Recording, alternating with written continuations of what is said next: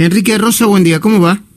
¿Qué tal? ¿Cómo va, Luis? Buen día. Buen día. Y, eh, eh, obviamente eh, usted no lo analizó, no, no lo, no, no, no se metió en el caso específico, pero y, y, también hay que ver qué es lo que determina la justicia, pero hay, la pandemia tiene consecuencias y una de las consecuencias puede ser como decía, eh, eh, eso era lo que tenía que hacer. Espéreme un segundito. ¿Me pones el, testimonio del hermano de Sebastián, el, hombre que atacó con un cuchillo a estas mujeres? El hermano se llama Marcos Villarreal y el atacante se llama Sebastián. Habla Marcos siempre fue bueno, además ya que las imágenes digan lo contrario o tiene alguna enfermedad que yo no me di cuenta y reaccionó de esa manera. Yo creo que el efecto de, la cuarentena tuvo mucho que ver en, esto que, pasó, porque el, encierro lo, hacía hablar solo, mucho tiempo, hablaba solos eh, y después cuando empezó la vida normal, si se quiere, eso empezó a disminuir y por eso uno cuando ve esas imágenes queda, queda totalmente choqueado.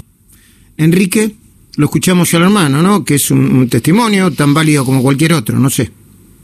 Sí, eh, a ver, creo que para, que la gente entienda, en el ámbito de lo clínico es una cosa, en el ámbito de lo, médico legal es otra. En el ámbito de lo médico legal, independientemente de si una persona tenga o no tenga... A ver, el primer punto que creo que fue su pregunta.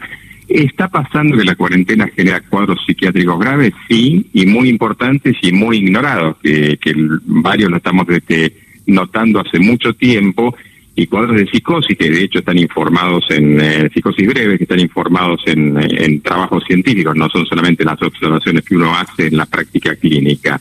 Ahora, desde el punto de vista médico-legal, el, el único factor que importa es si esa persona tenía una alteración de su conciencia a tal grado que le, impida, así dice la, el artículo 34, comprender y dirigir las acciones. El, la, grave cuestión de estos casos es que es si hubo o no señales previas y ahí va también el tema de la cuarentena.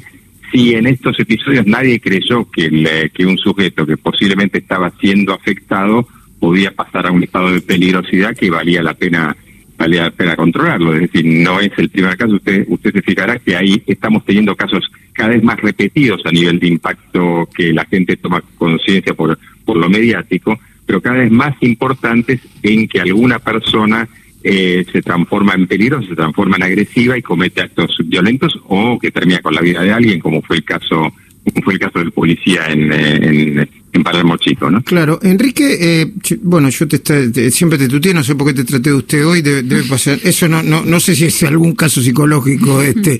no, no, bueno, no, no, no, tuteamos, no Me haces el diagnóstico después, pero eh, hablaste de casos de, ¿qué es la psicosis? ¿A qué definís como psicosis?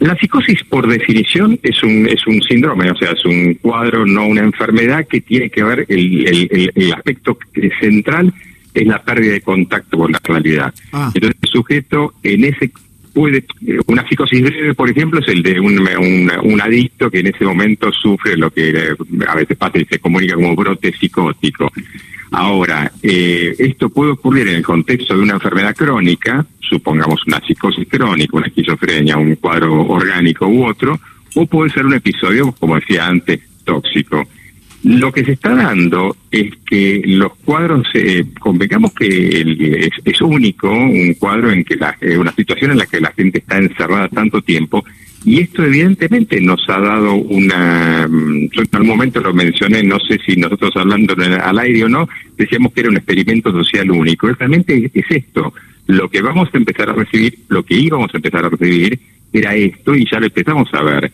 gente con muchos cuadros, gente que agrede o se autoagrede. Mm. La estadística de autoagresiones que terminan con la vida de la, de la gente está siendo también muy alta, ¿no? Entonces, este... Eh, perdón, perdón, perdón. Las autoagresiones que terminan con la vida de la gente.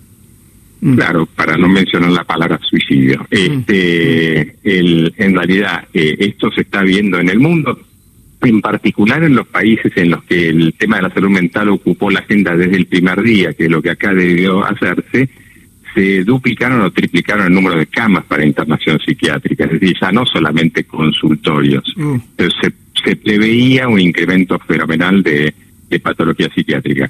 Ahora, casos como el nuestro, con siete, ocho meses de cuarentena, eh, y va a ser eh, sin duda porque en algún punto esto es, eh, es causa efecto no hay no hay muchas posibilidades que alguien encerrado tanto tiempo no tenga en un porcentaje alto patologías eh, de este tipo. Por eso también a ver, pero, Enrique, a ver, pero puede una persona que sea normal, común, de repente, no sé, a ver, estoy pensando en voz alta, vos, yo, cualquiera, un día eh, agarrar un cuchillo de la cocina y, y, este empezar a atacar a alguien porque, no sé, se brotó.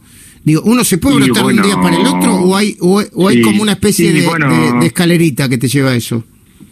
Hay una escalerita, lo que pasa es que por, por, eso, por eso uno eh, está insistiendo constantemente sobre prestarle atención a los síntomas previos, porque la gente que, por ejemplo, el personaje que torturó y mató a su perro la semana pasada y fue eh, muy conocido.